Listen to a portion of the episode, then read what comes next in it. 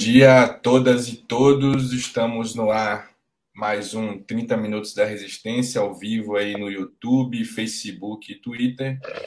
E nessa sexta-feira, dia 8 de outubro de 2021. É... Bom dia, Gustavo. Mais uma semana aí agitada que vamos tentar comentar os principais assuntos da semana. São vários, claro que sempre vai é, fugir um ou outro, mas a gente tenta aqui comentar os principais assuntos da semana em 30 minutos. A gente sempre estoura um pouquinho, porque sempre é, passa e a gente também não é, tenta é, qualificar os comentários aqui. E o Brasil, Gustavo, chegou à triste marca de 600 mil mortes pela Covid, segundo os dados da CNN. A matéria da CNN é, coloca que nessa noite de quinta, é, a marca de 600 mil mortes causadas pela Covid, segundo dados levantados pela agência CNN com as secretarias estaduais de saúde. É, ao todo, o Brasil soma 600.067 mortes, né, vítimas na pandemia. Além disso, o país acumula 20, mais de 21 milhões de casos da doença. É, número triste, o um número que poderia ser evitado. É, a gente já já está batendo muito nessa tecla aqui, mas a gente não vai, não vai esquecer isso. É um, é um genocídio, né? Talvez. É, acho que a CPI tem cumprido um papel, mas talvez falte uma certa. A gente quer, quer, queria que fosse mais, né? mas a gente tem também, acho que o, até o Renan Calheiros tem enfrentado uma tropa de choque dura e difícil o trabalho da CPI. É, mas eu acho que tem avançado também, né? Não, não dá para dizer que os caras também não estão é, avançando, né? Acho que para nós, assim, na minha visão pelo menos, podia ser mais dura com o governo, poderia ser mais dura em relação à tipificação dos crimes, né? Eles não, não colocam genocídio, enfim, o Renan Calheiros não fala a palavra genocídio, fala, fala até morticídio, nunca tinha ouvido essa palavra, mas é, para tentar amenizar ali, mas às vezes também ele usa é, palavras como nazista, práticas nazistas, que foi o que a Prevent Senior fez, né? É, o médico ontem é, teve um, um, essa foi a última semana, né, do de colher depoimentos, é, se eu não me engano, talvez tenha mais um do, do, do ministro da Saúde, porque ele é, descontinuou a Coronavac para 2022, tem uma sinalização de que é, não, não, o governo brasileiro não compraria mais Coronavac para o ano de 2022, e aí a CPI comprou, ou, ou convocou de novo é, o Queiroga, né, o ministro da Saúde. E aí a, a, a CPI tem é, caminhado aí para o final, né? A apresentação do relatório, que seria no dia 19, segundo Renan Calheiros, apresentaria ali, naquela, na próxima semana, os ajustes, ele apresentaria um relatório para os, para os membros da CPI e estaria aberto para os ajustes ali, incorporação de, de emendas, enfim. É, aí o, a, a, matéria aqui do, da CPI da, do G1, CPI da Covid. Médico relata CPI pressão da Prevent por kit Covid. paciente diz que sobreviveu à trama macabra. O médico Walter Corrêa afirmou que havia política de coerção na Prevent, citou falta de autonomia e disse que alvo de ameaça. Disse que foi alvo de ameaça. O paciente Tadeu de Andrade ficou mais de 100 dias internado e disse que a operadora tentou tirá-lo da UTI para deixá-lo morrer. A empresa é acusada de ocultar mortes de paciente por Covid e de pressionar médicos a prescreverem remédios ineficazes. A operadora nega as acusações e diz que os atuais e ex-funcionários manipularam informações para prejudicá-los. A Prevent Senior, Gustavo, é um foi ali um laboratório do governo federal né, para implementação de políticas é, que levaram à morte de muita gente. Né? A Prevent Senior é responsável por um, ser um laboratório de kit Covid. Aquela distribuição começou, não sei se vocês lembram, no meio da pandemia, ali, junho, julho, a, um, um, um boom de kits é, com ivermectina, é, hidro, hidroxicloroquina e outros remédios que não são eficazes. Começou a distribuição é, por algumas operadoras de. É, eu conheço, inclusive, pessoas da saúde que tomaram esse, esse, esse kit e disseram: não, é isso mesmo e tal. E está aí comprovado. Acho que hoje esse é um assunto. É, é, não, é, não é morto, porque ainda tem. Eu estava, Gustavo, é, conversando com minha tia, enfim, e tem uma coisa, e refletindo sobre as fake news. É, tem impacto até hoje aquela fake news de que Lulinha, o filho de Lula, é dono da Friboi. Então, é, o impacto das fake news é, da, em relação ao Covid não, vai ter impacto há, há alguns anos ainda, né? vai demorar é, para se, é, se reverter esse quadro, né? não, não, é uma coisa simples, porque a máquina das fake news chega no WhatsApp das pessoas, as pessoas estão próximas ali a, a uma tela e a informação chega tão rápido e a informação, a, a, os artigos científicos, enfim, a, a ciência não chega tão rápido quanto as fake news, infelizmente, e é um processo mais demorado de diálogo, né? É isso, Gustavo, os seus comentários aí sobre a Covid, eu falei um pouco, entrei aqui nas fake news e, e CPI. É, a Janaína está mandando um bom dia aqui para a gente, sempre no horário, Janaína sempre conosco aqui. E aí a gente pede também que vocês compartilhem é, nossos links aí nas redes sociais, YouTube, Twitter, Facebook, joga no WhatsApp, é, curte, comenta, manda os comentários aqui, é sempre importante. Gustavo. Gente, bom dia. Todos estão nos ouvindo, nos vendo pelo, pelo YouTube, Facebook, Twitter. É, bom dia, Caio. É, eu acho o seguinte, você tocou nessa questão da fake news, e ela é fundamental, porque a fake news ela se estrutura a partir de agentes legitimados que a propagam. Então, é, não é uma simples mentira. É uma mentira compartilhada por gente que é reconhecida na sociedade. É um pastor, é um policial militar, é um médico.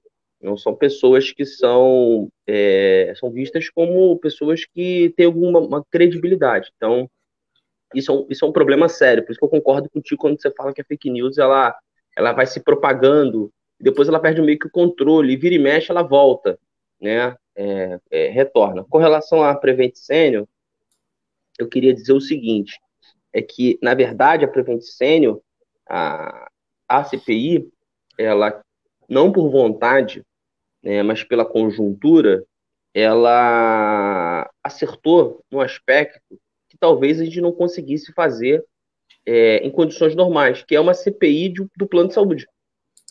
Uma CPI de plano de saúde. O que, que são os planos de saúde? O que são esses hospitais privados dirigidos por plano de saúde? Que ninguém fiscaliza, correto? E que transforma a saúde num negócio. E qual é a lógica desse negócio? É a lógica do dinheiro. Eles têm limitações da ética médica, porque são os próprios médicos que são obrigados a assinar os pareceres, as receitas e tudo mais, mas tem muita liberdade para atuar e pagar dinheiro.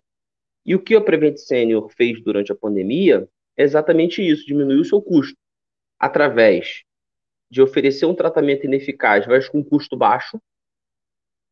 E, por outro lado, para quem, ao ser tratado por esse tratamento ineficaz, entrava, é, a sua saúde entrava em colapso, era obrigado a, a, a se tratar numa UTI, o que está sendo mostrado é que eles operavam uma política de é, morte das pessoas.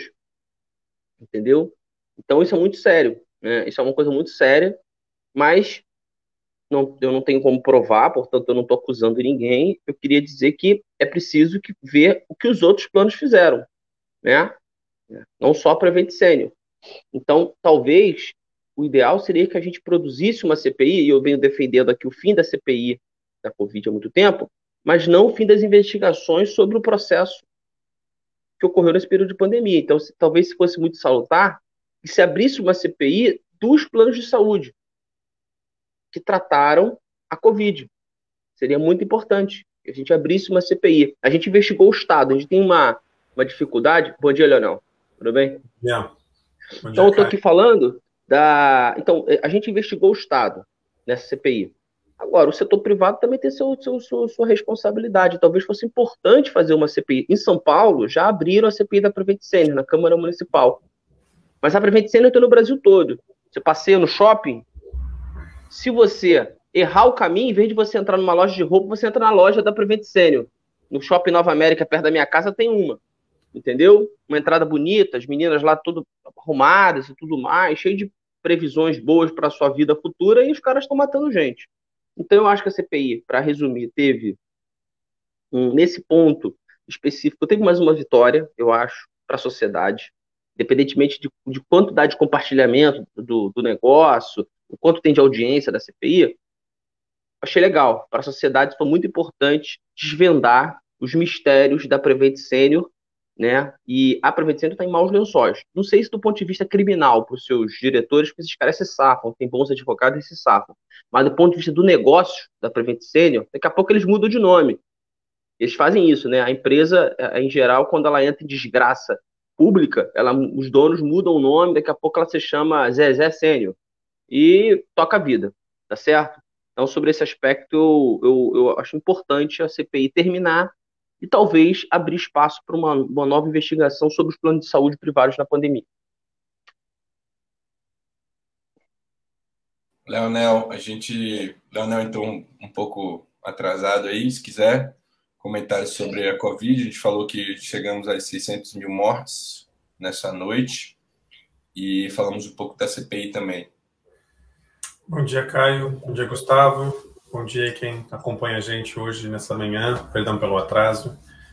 É, não, de fato, a marca de 600 mil mortes é muito, é, não só simbólica, né, mas ela mostra o tamanho da tragédia da Covid-19 no Brasil, um dos países com mais mortos no mundo, em termos absolutos.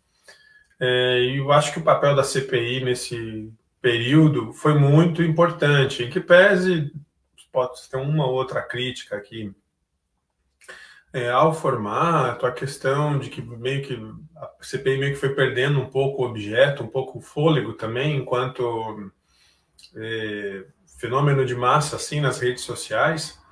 Mas eu acho que a CPI ela cumpriu um papel importante, teve momentos muito é, simbólicos, muito expressivos aí, tanto né, em relação às investigações do objeto, seja na vacina da Covaxin, seja na Prevent Senior, seja também em algumas falas que foram bastante marcantes, aí, como a do senador Contarato, né, que foi discriminado por um dos depoentes, e ele foi lá dar uma lição de moral. Acho que esse tipo de, de fala foi bastante pedagógica. Né? Também teve pontos baixos, assim como o depoimento do Luciano Hang, mas eu acho que no conjunto geral da obra, né, a CPI ela foi bastante positiva e ela vai sair com um encaminhamento aí para as autoridades, né, de indiciamento de diversas pessoas, inclusive do presidente da República, né. Então, eu acho que nesse aspecto ela fortalece politicamente, mas também dá elementos jurídicos, né, Gustavo,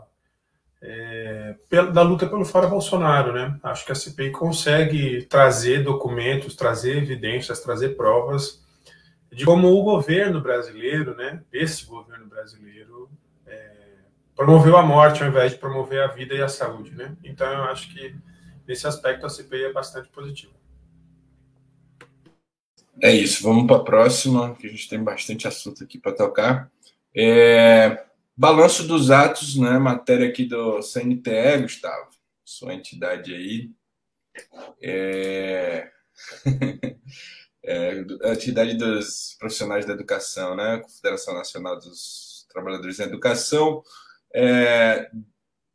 2 de outubro, fora Bolsonaro, confira balanço dos atos fora Bolsonaro neste sábado, dia 2, né? Desde o início do, da tarde, dia 2, a Avenida Paulista, Centro Financeiro de São Paulo, já estava sendo fechada e sendo tomada por milhares de pessoas, que assim que assim como em mais de 300 cidades do Brasil afora, ocuparam as ruas em protesto contra o presidente Jair Bolsonaro, ex-PSL. Muitas capitais e cidades do interior realizaram grandes atos durante a manhã, como Recife, Rio de Janeiro e Goiânia. É... O que, é que vocês me dizem aí do, dos atos do dia 2 é, Gustavo no Rio de Janeiro e depois Camazão. Teve em Florianópolis, tinha uma ameaça aí de, de temporal lá, né, né Leonel? Então, em Florianópolis aconteceu uma situação bastante peculiar, né? A coordenação do ato circulou um informe, né? A Frente Fora Bolsonaro, aí, formada por movimentos, por partidos de esquerda, circulou um informe 8 da manhã, 9 da manhã, cancelando o ato. E as pessoas, por causa da ameaça de chuva, porém não choveu. E aí as pessoas ficaram putas, né? Com, a coordenação da Frente Fora Bolsonaro e foram para a rua mesmo assim, né? Então só que isso causou muitos contratempos. Muitas pessoas que iriam para o ato deixaram de ir. Eu, inclusive, fui uma delas. Tive compromisso. Tipo, tava assim: eu tenho um compromisso familiar, mas eu vou no ato. Daí cancelaram o ato. Falei, bom, então eu vou para o compromisso familiar. E daí, quando eu estava no compromisso familiar, o ato estava acontecendo. Mas foi, comparado a outros atos acontecidos aqui na cidade, foi um ato pequeno, né? Como foi na maioria do país, né? Acho que tem um assim, talvez um, uma fadiga, né, é, dos atos, desse modelo de ato, e também não parece ter elementos novos, assim, que, que, que, que tenham catalisado essa energia de mobilização é, das pessoas, né, assim, é tipo, ah, tá, o Bolsonaro está fazendo mais uma barbaridade todos os dias, assim, tá meio que normalizado, né, perdeu um pouco essa capacidade de, de mobilização. E, e, e, por dentro da coordenação também bastante, bastante equívocos, assim, né? É, do ponto de vista, como aqui em Florianópolis, de, de, sinais trocados e tal. Mas, mas nesse caso de sinais trocados, eu falo mais especificamente aqui de Florianópolis, não do resto do país. Olha, eu tenho a avaliação de que os atos foram necessários, mas tem a mesma é, avaliação do Leonel, foram aquém do esperado, né? Porque as pessoas, que, que as pessoas foram para a rua para. A gente, a gente veio do Grito dos Excluídos, que acabou sendo um ato para Bolsonaro, correto? Bem menor. No mesmo dia estava tendo um ato pró-Bolsonaro em algumas cidades, concentrado em três: Rio de Janeiro, São Paulo e Brasília. São Paulo foi muito grande, Rio de Janeiro foi também grande, e Brasília idem e as outras cidades foram menores, do, é, menores que os nossos, inclusive, talvez. Eu tenho que, teria que avaliar. E é, a gente esperou 2 de outubro para dar o revide, né? Foi pensado como um revide. Ah, vamos esperar 2 de outubro, vamos dar um revide, é, fazendo atos em muitas cidades e concentrando também nas principais cidades com grandes públicos. E de olho na Paulista. Só que o problema é que a gente, a gente pensa em dar uma resposta a esse processo não constrói essa resposta, porque um ato ele não é o ato em si, no dia. Ele é uma construção política do que vai ser o ato no dia, certo? Então, o que, que eu imagino que seja um ato no dia, eu posso falar porque eu tive oportunidade de organizar, por exemplo, duas greves gerais, como representante do sindicato que eu faço parte, 2016 e 2019. Você faz convocação, as figuras públicas fazem convocação, tem colapso de material. Em 2017, nós contratamos um avião para passar na praia para chamar o ato. Você tem toda uma estrutura que é gerada e um clima que é gerado, como um dia D, para que as pessoas se desloquem. Qual foi o resultado? No Rio de Janeiro, 200 mil pessoas na rua. Me preocupa um pouco quando a gente não faz isso, espera o ato grande, e depois a resposta é o seguinte: ah, é porque o ato não é no sábado, o ato é no sábado, não é na sexta. Ah, o ato é na, ah, mas que o ato é de manhã, não é à tarde.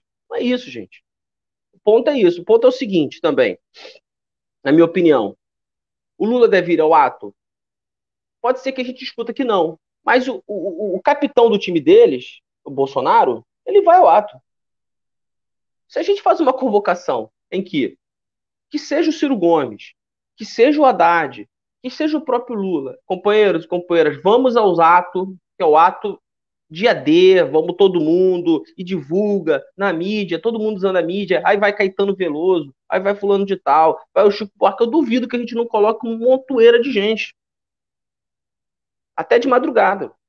O problema é que não é essa a construção do ato. A construção do ato são os partidos políticos, os movimentos sociais, com 300 falas cada um, não tem um show, não tem nada atrativo e tudo mais, uma passeata, um modelo convencional que eu faço do CEP há 20 anos. Gustavo, eu acho que tem uma tática de setores da esquerda, desculpe interromper, mas eu acho que, é, só complementando mesmo, tem uma tática de que sangra Bolsonaro até 2022 e 2022 se resolve na eleição. Não é a nossa, não é aqui que a gente acredita. A gente, o mais rápido que a gente puder tirar Bolsonaro de lá, e aí por isso que a gente está aqui fazendo essa análise, é, é, o mais, é o mais correto na nossa avaliação. Mas tem setores, e aí eu acho que o próprio petismo é desse de, de que sangra devagar, por isso não aumenta o volume do fogo, não bota o dendê para esquentar, para ferver, borbulhar, e vai levando ali em, em fogo médio, né, o, o Bolsonaro. O que, é que você acha disso? Não, eu acho, eu acho que isso se reflete exatamente isso. Quando as pessoas falam assim, não, é, nós não temos essa política. Fala, verbalizam. Mas na prática, a impressão que dá é que essa política está sendo implementada, porque não há um esforço de organização que remeta aos atos. Por exemplo, a greve de 2017 se fez é, barricada nas ruas, você convocou ônibus, tá certo, você não vai fazer, vamos, vamos parar as ruas, esse não é o objetivo do ato fora Bolsonaro, mas, por exemplo, ônibus do interior, como é que você quer competir com um ato igual do Bolsonaro, que teve caravanas vindo do interior para encher, se você não produz uma política de trazer as caravanas do, do, do nosso time? Tá compreendendo? Então, eu, eu, eu, a gente só pode cobrar o que foi preparado para tal. Se a gente não preparou um ato com essas características, como é que a gente quer que o ato chegue esses, é, com, com, essas características? Eu, assim, eu fico assim, sinceramente, eu fico espontaneamente é, e com esse nível de divulgação, eu vou concluir falando isso, cara. Com esse nível de divulgação, o ato vai ser desse tamanho mesmo. Esse é o nível de divulgação. Por exemplo, não teve uma chamada na rádio, e é possível, tem condições de fazê-lo. Tá certo? Porque veja, a incorporação do Ciro Gomes, eu acredito e tudo mais, é o quê? É só para subir no nosso palanque e falar para o nosso povo? Esses caras não entram com nenhum tipo de recurso? Eles, eles não entram nem com nenhum know-how é, de mídia, de comunicação, de nada? É uma coisa meio que eu não consigo compreender também, entendeu? O Ciro Gomes foi para lá, convocou, eu vi lá, uma claquezinha de 60 pessoas do PDT para balançar a bandeira, e tudo mais, para falar que nem Lula nem Bolsonaro, entendeu? É isso, o resultado do ato é esse. Então eu acho que nós temos que saber que tipo de ato que a gente quer. Porque eu acho que assim, se a gente decidir que o ato é desse estilo, beleza, a gente não pode depois avaliar que o ato foi negativo, foi menor do que a gente imaginava. Eu acho que o ato foi do tamanho que eu já imaginava que ia ser mesmo. Não vi nada de diferente para ele ser maior, entendeu? É, gente, eu queria dar um pitaco nisso aí também. Eu acho que além desses elementos que o Gustavo traz, é, eu acho que é importante é, lembrar que é, acho que a gente pode estar passando uma sensação de que os atos não têm efeito, né? Porque são atos que acontecem normalmente a cada dois meses, no final de semana.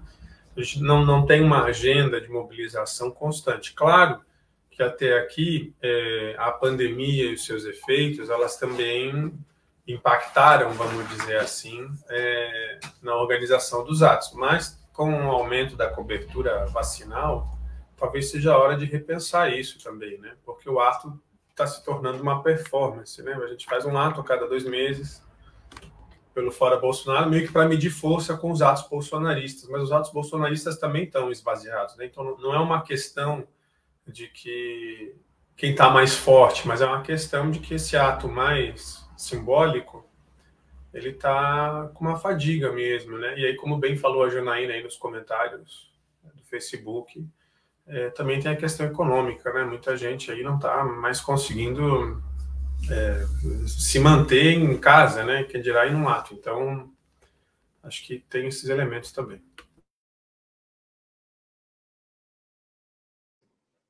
Falando nisso, uh, uh, os setores aí sindicais fizeram um, um para a próxima aqui, matéria do Poder 360, sindicato faz ato contra a reforma administrativa no aeroporto de Brasília. Dezenas de manifestantes ocupam o saguão do aeroporto Juscelino Kubitschek desde o início da manhã. Isso foi no dia 5 e o Gustavo estava lá em Brasília também. O Gustavo é onipresente, o cara é de luto, estava no 2 de, de, de outubro é, no Rio de Janeiro e no dia 5 estava em Brasília, é, lutando aí contra a PEC é, 32, né, que visa destruir o serviço público brasileiro. E, Gustavo, vou botar a próxima já na tela, que é o pacote de maldades de. Mas aí você vai comentando logo essa aí, depois eu. É, a, a PEC, ela é um, um ataque. também. É a PEC, ela é. Na verdade, assim, o calendário foi que dia 5 a gente votou esse pacote de maldade do Cláudio Castro na, na, na LERJ, um tema importante aqui para o Rio de Janeiro, porque envolvia o ataque é, ao serviço público, né, a Previdência Social, o aumento da idade mínima. A, a, a, na verdade, foi a, aquele regramento que foi votado na PEC da Previdência, ele foi trazido para o Rio de Janeiro agora, através da idade mínima e com valor menor, com recálculo né, das aposentadorias. Mas aí também tinha o pacote teto de gastos, o pacote é, incorporação do Rio de Janeiro mais uma vez o regime de recuperação fiscal, proibição de concurso público, fim de progressão, fim de triênio, que é uma progressão por tempo de serviço, uma série de ataques né, que obrigou os sindicatos a irem para a rua e depois para as galerias pressionar o governo. Houve um, um desentendimento por parte dos setores lá sobre é, a, a LERJ, né, é dirigida pelo André Ciliano, que é do PT, mas é um PT próximo a Castro, vamos assim dizer. Se você é preciso, é, é, é a peculiaridade do Rio de Janeiro, né? O bloco que estava tentando aprovar o pacote era o André Siciliano, junto com os, os, deputados do PSL que dão sustentação à base do governo Castro. Então é uma coisa meio que é, inusitada, vamos assim dizer, frente à polarização política. Aqui no, na, na LERJ não teve tanta polarização assim, não, só para avisar a quem está de fora. E a gente pressionou nas galerias e acabou passando o projeto de lei como tinha sido acordado pelo André Siciliano com o apoio do Cláudio Castro. Esse foi um, é aspecto importante. O segundo aspecto que eu queria ressaltar é que no dia 6, aí, então essa luta se somou uma luta da rede municipal também do Rio. E depois, né, é, eu inclusive fui para. Eu só cheguei dia 6 em Brasília, porque os atos do dia 5 terminaram no dia 6 no anexo 2 da Câmara dos Deputados, houve uma manifestação contra a PEC 32, e o resultado da PEC 32, por enquanto, vem surtindo efeito, porque o governo está muito pressionado. Para quem não sabe, a PEC 32 é uma PEC que, por exemplo, quer acabar com a estabilidade do servidor público e permite, para vocês terem uma ideia, que o gestor municipal ele contrate pessoas por tempo temporário de 10 anos, amigo. Isso aí. Ou seja, essa é uma liberação para os caras contratarem cabos eleitorais, na verdade. E quem é contratado pelo prefeito por esse período, vai virar cabo eleitoral do prefeito. É um ataque à Constituição de 88, que estabeleceu o concurso público como meio de entrada né, no serviço público. É, eles não têm voto para aprovar isso, há muita dúvida, né, o que a gente viu lá. Isso fez com que eles adiassem mais uma vez a votação da PEC 32, correto? É, talvez para dia 19, dia 20, onde vão novas caravanas para lá. Tem muitas expectativas, informes que nós tivemos muita expectativa de que isso não seja, o governo não consiga votar, inclusive a imprensa vem circulando que o governo não tem condição de votar isso. Tomara que seja verdade, né? Porque é um ataque muito grande ao serviço público, né? Porque é uma PEC envolve todo a, o, o, regime né, do serviço público nacional. Isso, então, o calendário agora é 19 e 20, foi uma boa manifestação, precisa de vários sindicatos, e a gente se somou à organização da CNTE, que é a Confederação Nacional dos Trabalhadores da Educação, tinha gente tudo quanto é lugar, Santa Catarina, Paraná, do Brasil todo lá, e do Rio de Janeiro também. Então é basicamente isso. Tomara que a PEC não passe, e dia 19 e 20 vai novas caravanas para lá. É isso, né? Ataques em todas as esferas do, do, do Estado brasileiro, né? municipal, estadual e federal ao serviço público, né? E, enfim, tentativa de ter um Estado miliciando controlado, né? Imagine cheio de Queiroz, no lugar de um professor como Gustavo, um professor de história, vai ter um Queiroz lá. Com a pra... minha qualidade. um Queiroz lá te substituindo, Gustavo, na aula de história. Imagine. É isso que a gente está enfrentando. É, mas, mas, mas aí você assustou muito a galera também, não é? Pô, aí também você fez uma avaliação também pô, pesada. É, mas é, tem que ser, né, velho? O Brasil não é para amadores, não. A gente vê cada coisa. Ivan Valente, vamos para a próxima, a Pandora Papers. Quer falar sobre a PEC 32, Leonel? Sobre esse ataque ao serviço público? Tá, tá tranquilo aí, Gustavo deu conta. É, vamos para a próxima, que a gente já está estourando nosso tempo, não chegamos nem na metade das pautas. É, o Ivan Valente, e aí o Pandora Papers, acho que foi o assunto da semana, né? A gente pegou todo mundo aí, pegou, pegou todo mundo assim, do andar de cima, né? Pelo menos, todo mundo. É, eu não tenho conta Você tem offshore, ô, ô, nas Leonel? Ilhas, nas Ilhas Virgens eu não tenho, né? Acho que ninguém aqui tem, mas pelo menos no andar de cima. no andar de cima pegou todo mundo, né? Ivan Valente, matéria nossa, Ivan Valente quer CPI e cobra afastamento de, de Guedes e Campos. É... Peraí que eu vou colocando as outras aqui. É, o deputado federal encaminhou à Comissão de Ética Pública as revelações de offshores em paraísos fiscais envolvendo o ministro da Economia e o presidente do Banco Central. Eu vi um tweet que é assim: o ministro da Saúde pega Covid por não usar máscara, o, o ministro da, da Economia é pego com dinheiro fora do Brasil e o secretário de, de Cultura, o secretário nacional de Cultura é semi-analfabeto. Esse é o retrato do governo é, Jair Bolsonaro, né? E aí, é, empresários da grande mídia também foram pegos, é, empresários brasileiros de mídia, por isso demorou tanto a sair nas grandes mídias aí, a Rede Globo não noticiou, demorou para noticiar, né, que a Rede Globo, matéria da Carta Capital, Rede Globo, Jovem Pan e Grupo Massa são alguns dos grupos de mídia que mantêm negações com com empresas em paraísos fiscais. Né? Ao menos oito empresários donos de veículos de imprensa no Brasil têm relações com offshores mantida, mantidas em paraísos fiscais, revela, reveladas pelo Pandora Papers, apuração conduzida por 616 jornalistas de 117 países sob coordenação do Consórcio Internacional de Jornalistas Investigativos. A ligação foi revelada pelo portal 360 nessa quinta-feira, dia 7. É, tem mais uma matéria aqui do El País. É... Pandora Papers revela offshore de sócios da Prevent Senior, MRV, Riachuelo e outras 17 maiores empresas do Brasil. Cruzando, cruzamento de informações com dados da Receita Federal Brasileira apontam que acionistas de 20 das 500 empresas que mais empregam no Brasil têm contas em paraísos fiscais. Né? Os acionistas de 20 empresas é, 20 das 500 empresas que mais empregam no Brasil têm offshores em paraísos fiscais. Ao todo, 25 acionistas ou donos do quadro social de companhias como a Prevent Senior, MRV Engenharia, Grendene e Riachuelo, entre outros, abriram essas empresas com objetivos que foram desde a compra de imóveis e iates até a economia de impostos e a proteção de suas fortunas contra crises políticas e econômicas no Brasil.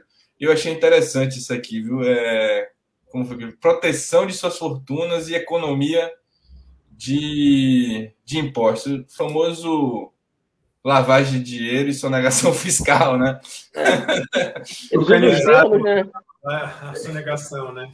Sonegação vira proteção, né? Proteção é foda, né? é o país passando um, um panozinho de leve aos grandes da economia brasileira. É isso, né? É, é o Brasil, é, o, a burguesia brasileira, o setor produtivo brasileiro, é esse é o nível é, do Brasil. A gente não pode ignorar, né? Ah, é um absurdo. Às vezes a gente pensa, porra, Bolsonaro é presidente do país, assim, uns absurdos, mas é, é a média do brasileiro é essa, a tentativa de é, ganhar ali no, na rachadinha, no, no sonegação de impostos, na, no ser amigo do presidente, né?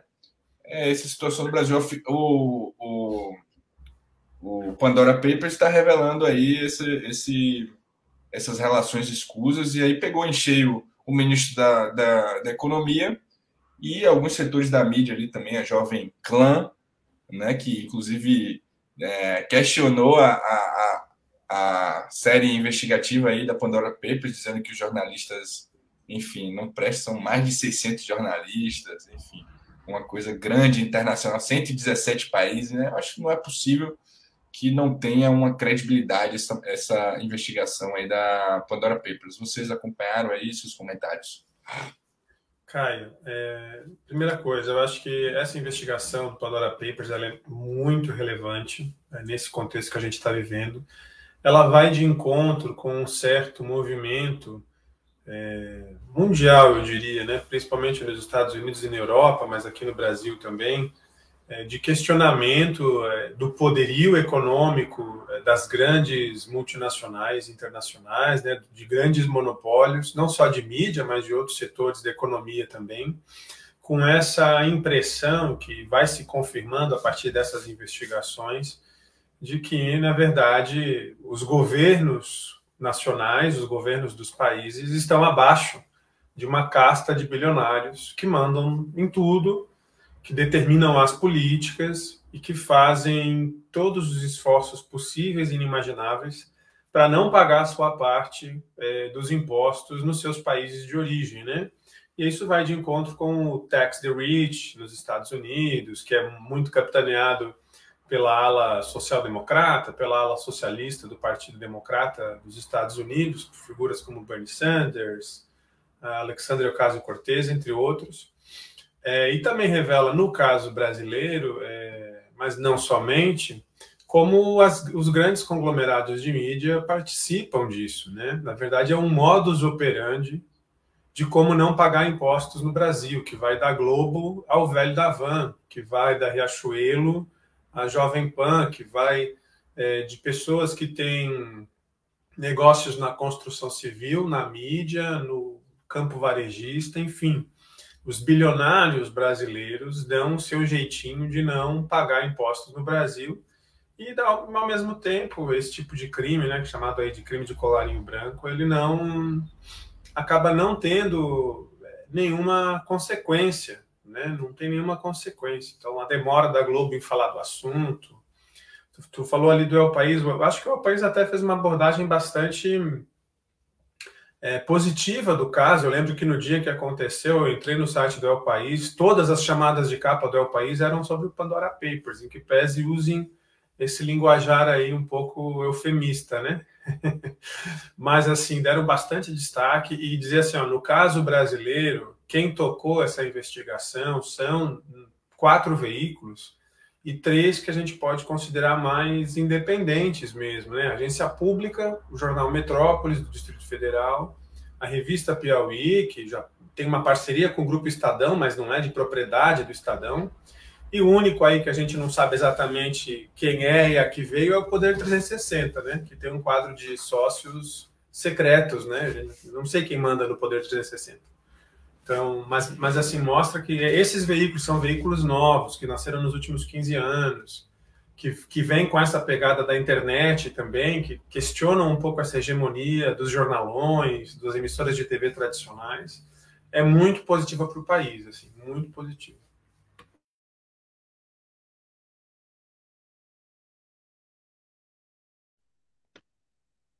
Estou vendo aqui o comentário da Maria, né? É, o que falta para esse governo sair, né?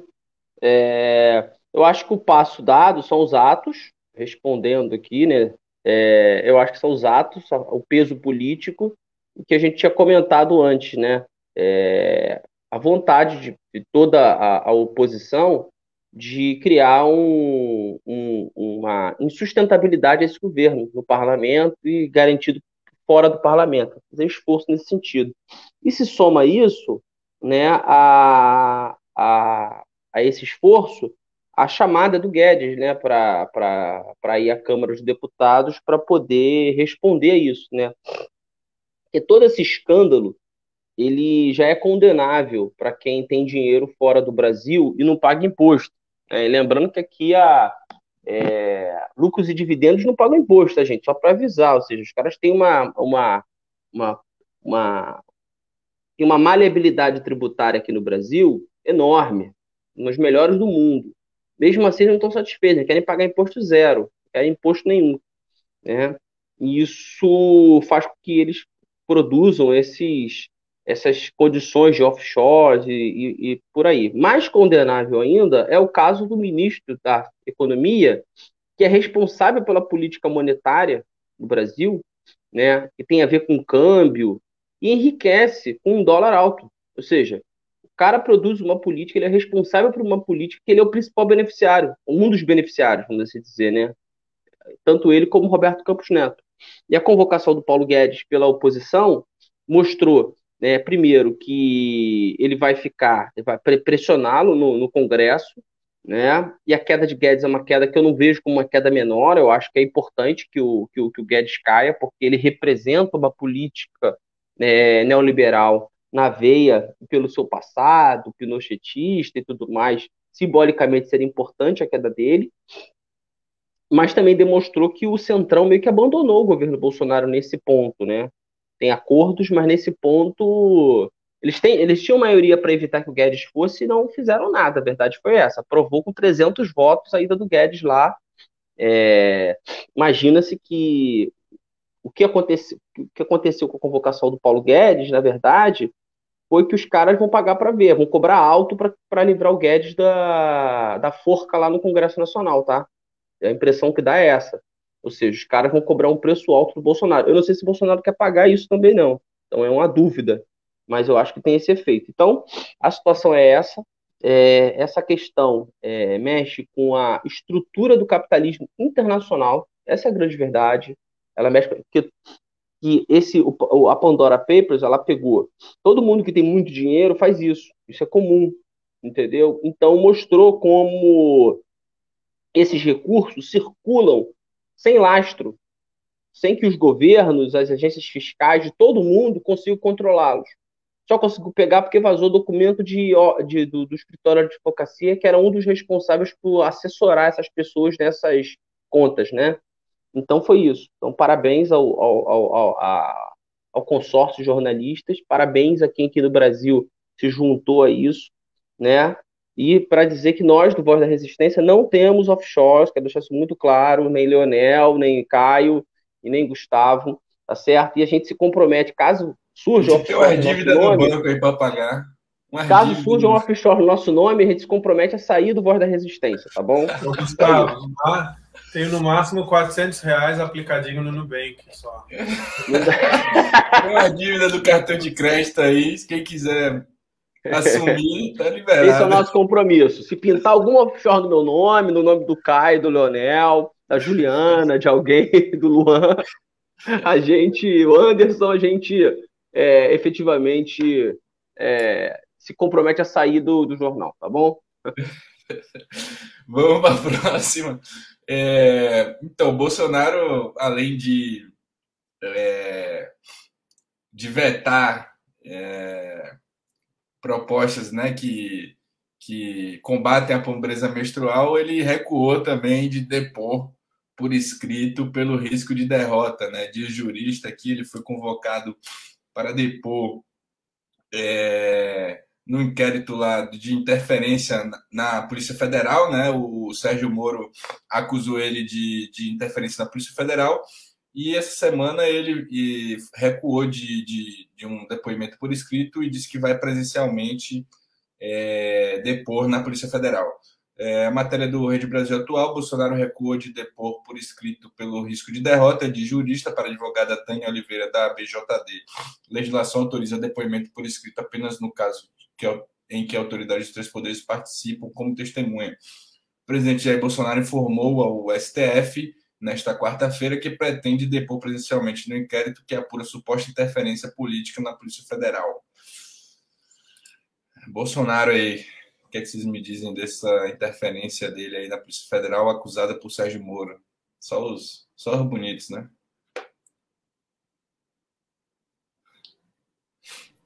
Eu acho que ele, não sei, eu acho que é, ainda é muito cedo para definir. Eu acho que ele quer um palco também, entendeu? Pode ser um, um uma, deve estar preparando alguma saída política para o Bolsonaro, né, ao falar para a Polícia Federal, enfim, produzir um palco para ele contar a versão dele. E, e, vamos ser franco, é, se é um depoimento, a, a, as perguntas saem da Polícia Federal eu queria saber que tipo de pergunta a Polícia Federal vai fazer primeiro, porque se a Polícia Federal for condescendente, ela, ela não foi com na época da Lava Jato, né? Todo mundo sabe que a Polícia Federal fazia, ameaçava, virou até meme, né? Se tinha o Lula no meio e tudo mais, faziam perguntas capciosas. O Bolsonaro eles podem fazer qualquer tipo de pergunta, inclusive perguntas que levantem a bola dele.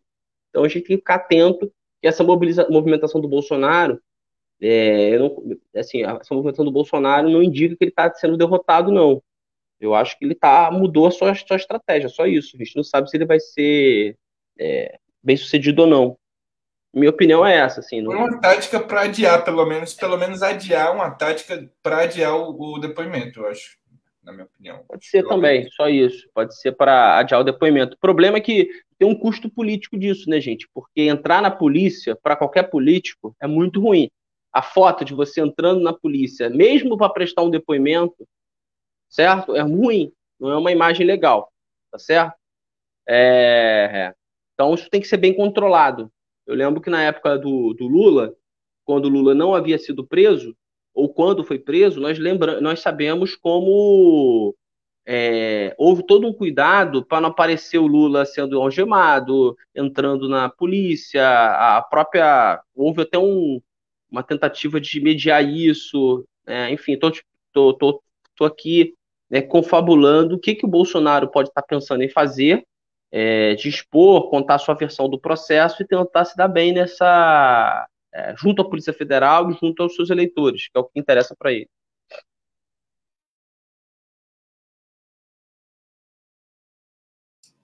Vamos para a próxima, Leonel. Faltou o japonês da Federal, né? Atrás dele. É, DEM e PSL, é aqui é a união do mal com atraso, com pitadas de psicopatia. É, DEM e PSL aprovam fusão. É, novo partido se chamará União Brasil. É, criação de, do novo partido ainda precisa ser aprovada pelo TSE. União Brasil deve ser uma das maiores legendas do país, mas fusão também deve gerar saída de filiados. O DEM e o PSL aprovaram em convenções realizadas nesta quarta-feira, seis em Brasília, a fusão entre as duas legendas. O novo partido se chamará União Brasil e o número será 44.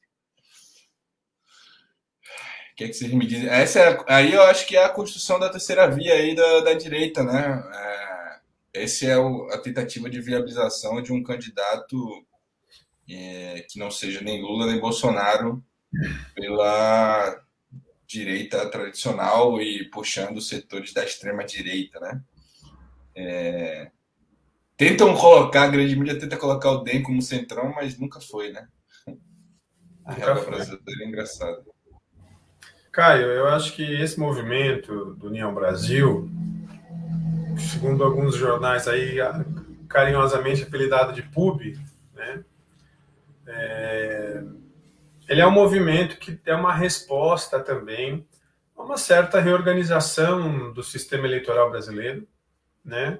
Que nos últimos aí cinco, seis anos promoveu algumas mudanças estruturais, né, como a proibição do financiamento empresarial de campanhas, a cláusula de barreira, o fim das coligações, são mudanças, vamos dizer assim, o sistema eleitoral brasileiro está em uma reforma permanente e lenta, né, que vem impactando no quadro dos partidos.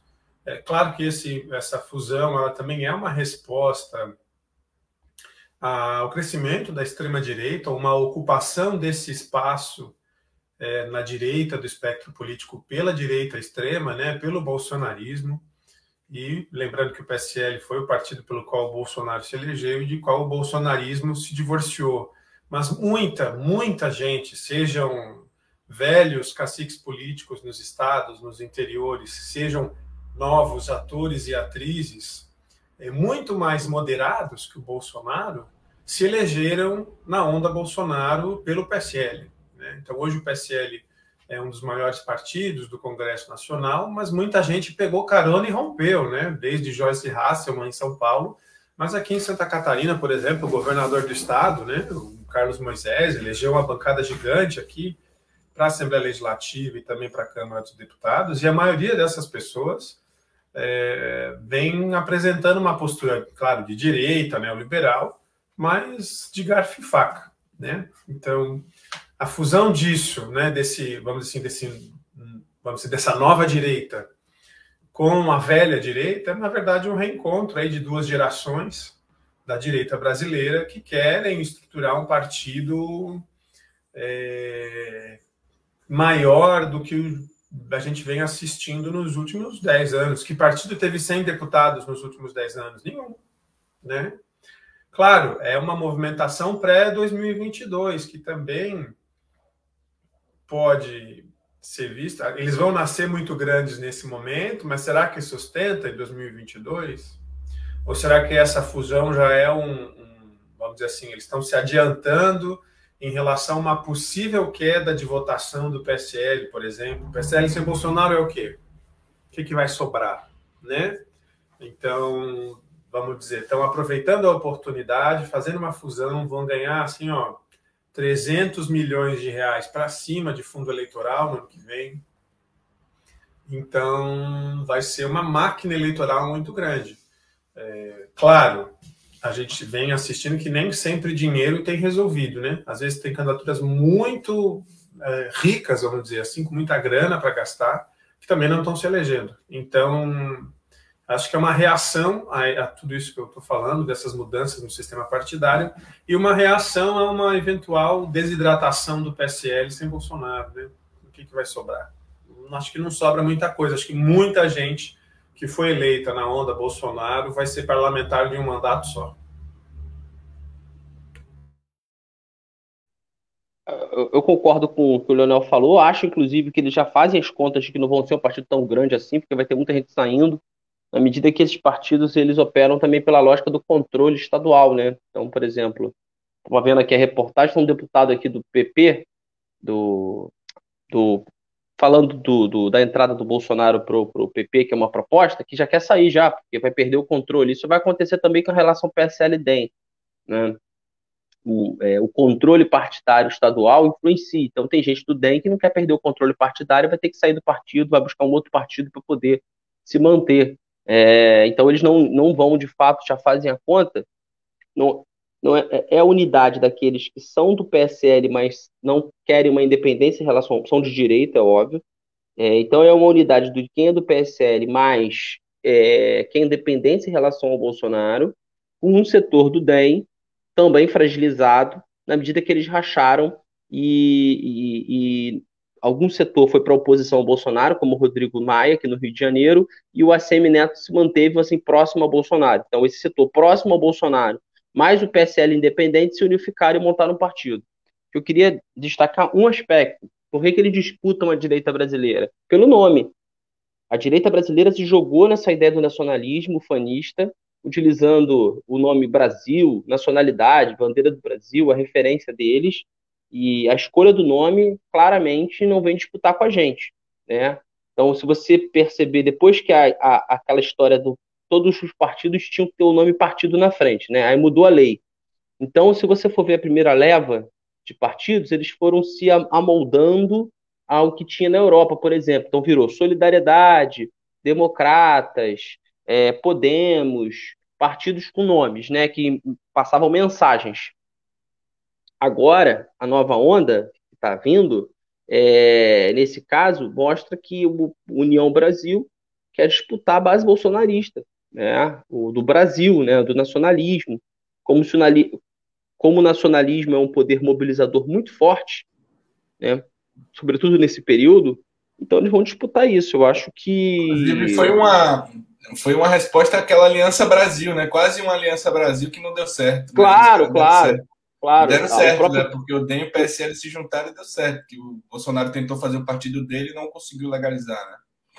É, porque a mensagem, ó, vou, vou, vou já terminando, a mensagem, por exemplo, estão dizendo que o Bolsonaro vai se filiar ao progressista. Porra, o Bolsonaro é progressista? Não.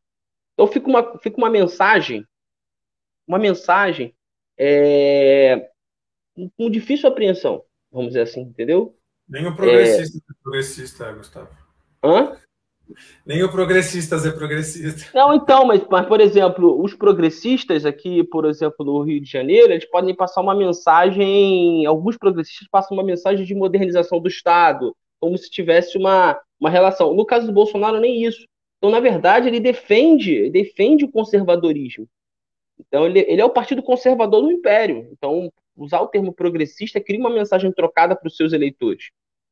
Isso é um problema que eles vão ter que resolver. E o, o União Brasil, ele surge com uma, com uma a mais afinado, o nome está afinado à política, entendeu? A política que eles querem adotar. Ser uma ala de garfo e faca da direita brasileira, né? Um, com cariz de direita, com a cara de direita, né? Para disputar esses setores. Então, eu acho que essa é a perspectiva da gente enfrentar aí no, no, no futuro. Tem muita coisa para acontecer, vai ter muita mudança. A gente, na, no programa passado, falou das federações partidárias, né, do, do PCdoB, é, vai ter uma, uma federação juntando cidadania, rede, PV, então tem muita coisa para acontecer no aspecto político. Eu concordo com o Leonel que está todo mundo testando alguma coisa para ver como é que vai se dar bem na eleição de 2022, tá certo? Então, até março, que é o prazo, se eu não me engano, é março, né, o prazo para mudança de partido, vai acontecer muita coisa. Todo mundo vai estar tá fazendo a conta na ponta do lápis lá. Gustavo, só mais uma coisa sobre isso, é que quem é bolsonarista e ainda é, e é deputado e está no PSL, vai ter carta branca para sair, né? Seja lá qual for o partido do Bolsonaro, progressistas, PTB, republicanos. Aqui em Santa Sim. Catarina está cheio de bolsonarista no PSL querendo sair, né? Então, é um, vai ser um momento quando essa fusão for autorizada. Eles provavelmente eles vão para o partido que o Bolsonaro for. Mas isso é complexo, porque, por exemplo, desculpa é, avançar nesse aspecto. Isso é complexo porque o progressista, você pode falar o que quiser, mas ele é um partido organizado. Ele não é uma legenda como o PSL era, por exemplo, que era um partido que não tinha lugar nenhum e todo mundo que chegava já virava dono do diretório municipal, dono do diretório estadual, ou seja, controlava. O progressista já tem uma estrutura, ou seja, tem estrutura de diretório, isso é complicado, isso não é uma coisa simples, não é uma, não é uma movimentação tão simples assim. Por Olha isso que o atraso. A engenharia partidária é tão complexa que o PP aqui na Bahia é vice do, do PT. João Leão. É difícil. É, difícil, é mais né? fácil o Bolsonaro ir para o PTB mesmo, que é uma legenda que está na UTI, tá, tá para ser extinta aí pela, pela cláusula de barreira, e aí vai dar uma sobrevida, né? Mas há uma sigla que foi trabalhista, né? Que não tem nada a ver com a trajetória. Também, também. Coisa nesse tipo, enfim. Tomara que dê tudo errado para ele, ele tá torcendo muito para que isso aconteça. Dê tudo errado. Legenda. Eu quero que ele fique sem legenda. É, também, fique sem legenda, tudo errado, inelegível, dê tudo errado, a gente torce muito por ele nesse sentido.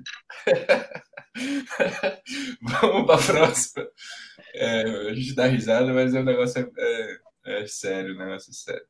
Preço real do botijão de gás, matéria do valor econômico, e aí a gente, quem está indo no supermercado, está sentindo o absurdo que está o, o, Brasil. Assim, na, a real é que é, o preço real do botijão de gás é o mais alto deste século, aponta a pesquisa. O preço nacional do gás liquefeito de petróleo, GLP, gás de cozinha, atingiu maior média mensal real descontado a inflação deste século, em setembro, vendido a é, 98 e reais e 70 centavos o botijão, né? No caso da gasolina, o preço médio por litro é de 6 reais é, foi o maior em termos reais desde fevereiro de 2003. É isso, esse caos aí de, de Bolsonaro, não só sem legenda, mas econômico, tem levado o Brasil a situações tristes de retorno. É, essa retomada econômica não vai ser fácil, né? Acho que o avanço da vacinação, é, as pessoas têm saído mais mas a gente vê um, um, um, comércio fechado, com dificuldade de retomada, as pessoas não têm dinheiro para ir no restaurante, e no mesmo aberto agora, né? Estão se reabrindo as coisas e, e, e tomar um, um, Guaraná, enfim, as pessoas não têm dinheiro para movimentar a economia. Se, se o dinheiro não circula, a economia só piora, né? Então, e não há uma sinalização de que nós vamos controlar a inflação, é, nós vamos baixar o preço, nós vamos subsidiar a energia, subsidiar o gás, enfim, não há uma sinalização do governo de controle, de controle de melhora da qualidade de vida do brasileiro. O brasileiro está empobrecendo, né? As coisas estão mais caras e o brasileiro com mais dinheiro. O carro, você for ver um carro, hoje é num carro, um, um Gol é, completo é 100 mil reais, né? Um, um carro que seria popular em outros tempos. Hoje, enfim, é um absurdo comprar qualquer coisa no Brasil, feijão. Até pela arroz. produção, até pela produção do carro, né? A saída das montadoras aqui, os caras falaram que não ia modificar, mas é tudo, tudo é, as peças vêm em dólar, aumenta tudo, né? É isso. É, os comentários de vocês aí sobre a situação econômica do Brasil. Gustavo Leonel. Olha, gente, quem faz supermercado sabe, né? Quem faz supermercado sabe. Né? Aqui em Florianópolis, por exemplo, nessa semana, até publiquei isso nas redes sociais, uh, o advento do quilo do osso chegou nos supermercados, né? Aqui está sendo vendido a quatro reais o quilo de osso. Mas Florianópolis, por exemplo, é a capital com a segunda maior cesta básica do país, né? É extremamente difícil é, para a população em geral é, a manutenção mesmo né, da vida, né, a questão da insegurança alimentar se tornando cada vez mais presente. E aqui em Florianópolis, por ser uma ilha, por ser uma cidade territorialmente limitada, pela geografia, pelo mar, pela, pelas encostas, enfim, né? Florianópolis é uma cidade que, do ponto de vista da, da especulação imobiliária, não tem muito para onde crescer, porque não tem terreno, não tem espaço. Também vai havendo esse movimento de gentrificação, né? Não só pelo valor da comida, mas pelo valor dos aluguéis. Então, as cidades do entorno de Florianópolis têm crescido populacionalmente de uma forma bastante expressiva. A cidade que 15 anos atrás tinha 30 mil habitantes, hoje está com 150, né? Então, a gente está, assim, vivendo esse boom de expulsão dos pobres aqui da capital, vamos dizer assim, e claro que o valor da comida do gás está contando muito. A última vez que eu comprei gás, eu paguei 110 reais. Eu não compro botijão de gás todo mês, não. Não, não temos esse consumo tão alto. Nós aqui moramos em, em quatro pessoas mas normalmente eu compro a cada dois meses. Então eu tinha pagado 96, depois 110, e daqui, daqui um mês eu não sei, 130, não sei. Tem crescido bastante. Não sei quando é que está o gás aí, onde, em Salvador, em Florianópolis, como é que está. Em, no Rio de Janeiro, perdão. Aqui está 96. Eu, eu comprei gás semana passada, comprei a 95 reais. Se você for buscar o gás, tem um lugar aqui que vende 89 no dinheiro. Não sei porquê, no dinheiro, né? Coisas do, do mundo empresarial, né? Tipo estacionamento só no dinheiro. banco, Gustavo. O dono é Queiroz. Queiroz é, é, é eu não sei, no dinheiro, né? Enfim. Mas eu acho que tem uma frase, eu acho que é uma frase que eu vi na reportagem ontem, que o povo foi fazer, a galera foi fazer um protesto pro, contra o Guedes e falou assim: Guedes no paraíso e o povo no inferno. Acho uma boa, uma boa frase para a gente, inclusive, escrever o nosso editorial, né? Guedes do paraíso e o povo do inferno, porque o que acontece, é, que eu, que eu sinto abismado, de certa forma, é que às vezes eu paro para pensar. Eu fui a Brasília e nessa ontem, ontem de ontem eu estava viajando e aí eu, o, o, o expresso no aeroporto tá nove reais. Eu fico parando para pensar. Aí tinha uma promoção lá, um expresso mais três pão de queijo, sei lá, 24 reais. Eu fico pensando, quem é que tem condição de pagar esse preço? Mas depois eu, você refletindo, são os bilionários, são as pessoas que têm offshore, são as pessoas que estão ganhando muito dinheiro com a Petrobras e, e às custas do povo. Né? Uma minoria da minoria que tem essa, essa condição, ou seja, que cada vez está mais rica, cada vez incentiva o aumento do preço para criar uma exclusividade e mais, cada vez mais exclui as pessoas do, do processo de, de consumo né, do básico. Né? Essa é a realidade, do básico mesmo, básico do básico.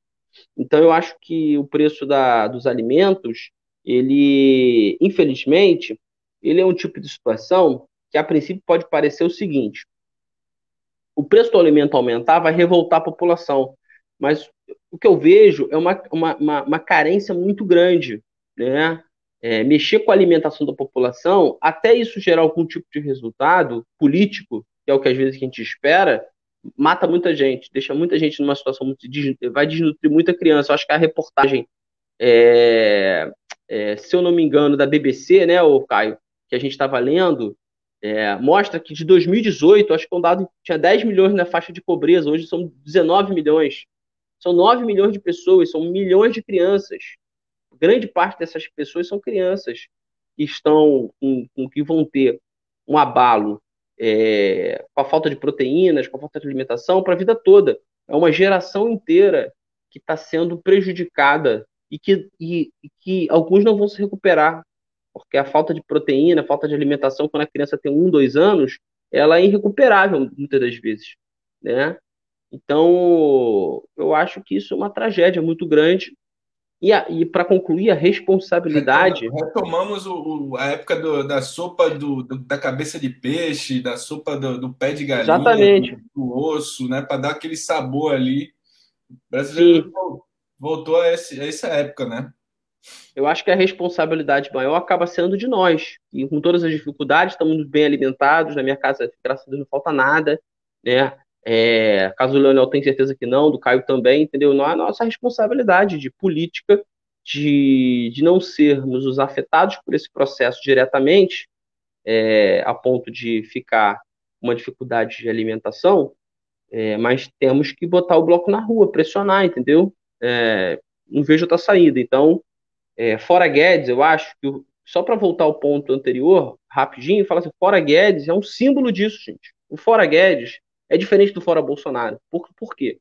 Porque o fora Bolsonaro representa o comando de um país que entrou em colapso e que ataca a democracia e tudo mais. Eu acho que o fora Guedes é um símbolo da defesa da segurança alimentar do povo, do, da, da, dos preços altos e tudo mais, entendeu? Acho que a queda dele tem que ser, é, se ele cair de fato, ou se a gente desgastá-lo, tem que ser é nesse sentido. Só lembrando aqui, Gustavo, nesse teu comentário, é, o Diese fez um levantamento sobre essa questão e nós estamos vivendo o período 2020, lados de 2020, né? Nós estamos vivendo um período que a população brasileira menos consome proteína de origem animal nos últimos 25 anos. Né? Exato, a reportagem é. É. E não é porque todo mundo virou vegano, né? É não, é uma. Esse que o Gustavo falou, ah, não falta nada, né? Caso do Leonel, não é bem assim, não, companheiro. o, o vegetarianismo por asfixia econômica, assim, né? Então, é, é um quilo de frango por semana e aí inventa. Agora eu tô, a minha namorada é, é vegetariana, né? Agora eu tô aderindo aí algumas soluções que estão se mostrando mais baratas, inclusive, viu? De, de proteína de soja, não sei o que lá, não sei o que lá, porque aqui um quilo de frango em Florianópolis está 20 reais, cara. Aqui também, aqui também. E outro dia ainda deu azar, hein, Leonel? Fui comprar o quilo de frango, aí tava marcando assim, ó, R$19,90. Chegou na boca do caixa, era R$24,40. Eu falei assim, putz, eu falei assim, caramba, mas aí pô, já tinha passado pela fila e entubei essa ainda. Pra tu ver, né? Um quilo de frango não dá pra nada aqui em casa. Com duas crianças comendo frango. É, que, enfim, quem tem filho ainda, pior, né? É isso, assim, a gente tava falando sobre as barbáries do Brasil. Quem tem filho e... como a gente, né, Caio? Eu não tenho, não. Ainda não. ainda não. Vocês dois têm, né? O Léo e, o Léo e Gustavo têm, né? ainda não. Tô de boa. Nós estamos fritos, cara. Estamos ferrados. é, é isso. A gente estava falando um pouco sobre as fake news no início, né? Em relação à Covid. E aí é isso, né? A prática fascista aí de infiltração no, nas, nas instituições é, matéria do Poder 360, estagiário de Lewandowski que era informante de Alan dos Santos, de SPF, jornalista bolsonarista investigado em dois inquéritos no, no STF, né? É um estagiário do gabinete do ministro do STF, Ricardo Lewandowski, que agiu como informante do jornalista Alan dos Santos, dono da, do site Terça Livre, de acordo com as mensagens coletadas pela Polícia Federal e obtidas pelo Folha de São Paulo. Alan é investigado em dois inquéritos. É, essa estagiária tomou o curso com Olavo de Carvalho. A gente, enfim, a gente fica dizendo: ah, o Brasil teve interferência, a Lava Jato foi é, interferida pela agência de inteligência brasileira. A gente fica falando isso e as pessoas é, já fui chamado de maluco, de, de teoria da conspiração e tal, e as coisas vão se comprovando aos poucos durante o tempo, né? E aí eu vejo uma notícia dessa e falo, ó, mais uma. Como é que a pessoa toma um curso de Olavo de Carvalho? Olavo de Carvalho morava nos Estados Unidos, tem é, trânsito nas agências de inteligência é, norte-americana, né? E essas pessoas tomaram cursos com, com, com, com Olavo de Carvalho e se infiltram nas instituições, né? Esse, esse é um modelo, modus operandi é, bolsonarista, miliciano né? nas, nas, nas instituições. E o Alan dos Santos é um dos cabeças desse olavismo aí, é, bolsonarista, né? E é isso, assim, uma, uma, parada impensável, né? Que o cara vai achar que vai ter um infiltrado no, no STF e vai passar batido sendo investigado pelo próprio STF, né? Talvez é, eles é, exageraram no, no, que pensaram do, do Estado brasileiro, que estava tudo tava tudo mandado, né? Como diria no popular, mas não é bem assim. É, vamos para a próxima, a gente já estourou bastante o tempo aqui. O posicionamento está tendo. Acho é importante a gente falar um pouco, depois a gente pode aprofundar. É, vamos falar um pouco sobre comunicação, né? É, o posicionamento da matéria aqui do um, uma nota do, da coalizão, uma articulação, né, sobre direitos nas redes, coalizão direitos nas redes, posicionamento sobre a implementação do 5G no Brasil. É, a ideia de, de revolução 5G é, de quinta geração é, tem um debate aí, né? E o leilão está passando é, enfim, já teve, até Trump já falou para o Brasil não, não comprar 5G da, da China, enfim, tem uma geopolítica mundial no 5G que depois a gente pode aprofundar. Hoje a gente já bateu todos os nossos limites aqui de horário e a gente pode aprofundar depois essa questão do 5G. É, eu queria falar um pouco sobre o Facebook, né? Caiu essa, essa semana aí a gente fez uma reflexão, ficou seis horas eu estava já sem Facebook há um tempo, estava isolado, uns cinco dias isolados, e aí para mim não fez tanta diferença assim. Mas quando eu voltei, é, as pessoas estavam se queixando de seis horas sem é, Instagram, Facebook, enfim. E, e aí, essa semana, é, a gente precisa refletir um pouco sobre o monopólio das grandes redes sociais. O o País soltou essa matéria aqui, teve um depoimento de uma ex-funcionária do Facebook é, no Congresso norte-americano, né? A garganta profunda, matéria do País, é, a garganta profunda do Facebook exige legislação para conter a rede social. A ex-funcionária Frances Haugen comparece ao Senado dos Estados Unidos após revelar más práticas da empresa. Republicanos e democratas se unem na necessidade de mais regulamentação. É, fundador do Facebook chegou nessa terça-feira de manhã ao Senado dos Estados Unidos, é, é, também negou né, a, a, as acusações, né? E a ex-funcionária, é, enfim, disse que a rede social é prejudicial às crianças e adolescentes, que a tecnologia se vale de práticas nocivas deliberadamente é, com o objetivo de ganhar mais dinheiro e coloca o lucro astronômico antes do bem-estar das pessoas. Isso não é já uma grande novidade sobre as grandes empresas capitalistas mundiais, né? Não é, não é, isso já não é uma grande novidade, a gente sabia. Mas é, um, como as novas tecnologias, as pessoas estão muito próximas, tem um impacto muito grande na, na, na vida das pessoas. Hoje as pessoas é, estão dependentes, vamos dizer assim, das tecnologias, isso afeta psicologicamente, afeta o consumo, né? As redes sociais hoje têm um impacto de, de causar desejos, o que a televisão causava ali com aquela propaganda de 30 segundos. O Facebook faz isso 24 horas por dia, né? Porque você está ali, aparece um anúncio é, do que você, inclusive, está procurando, enfim, monitoramento muito maior e uma capacidade de levar ao alvo muito maior que o Facebook tem em relação a uma, uma comunicação de massas anterior às redes sociais, né? Então precisa ser debatido isso. É... O Brasil tem um marco civil da internet, mas que está sendo ignorado, inclusive nessa questão do 5G, é, que garante a neutralidade da rede, não está sendo garantida desde o governo Temer, desde o golpe em Dilma. É, e aí a gente precisa debater essas questões das redes sociais aí o mais rápido possível. E aí a última aqui que eu tenho, a última notícia, é de Lula. E aí eu vi uma, uma, um vídeo da Jovem Pan, os caras ficaram putos com isso. E disse que é mentira essa pesquisa, né? Desqualificaram o, é, o instituto que fez a pesquisa é, Lula é o melhor candidato para combater a corrupção, aponta a pesquisa. Essa pesquisa colocou também que o cenário, é, em todos os cenários, Lula ganha, né? No segundo turno, todos os cenários possíveis aí colocados, Lula ganha no segundo turno. É, o ex-presidente Lula é o favorito dos brasileiros para combater a corrupção, de acordo com a pesquisa Quast Genial, divulgada na última terça-feira, dia 5. De acordo com o levantamento, o petista é melhor para 28% dos entrevistados sobre o tema. Na sequência, aparece o presidente Jair Bolsonaro com 24% e o ex-ministro da Justiça, Sérgio Moro, com 14%. O que, é que vocês me dizem aí dessa pesquisa que deixa os bolsominions de cabeça em pé, de cabelo assanhado aí. Se quiserem falar sobre as redes sociais também, é isso. Nosso último, essa pesquisa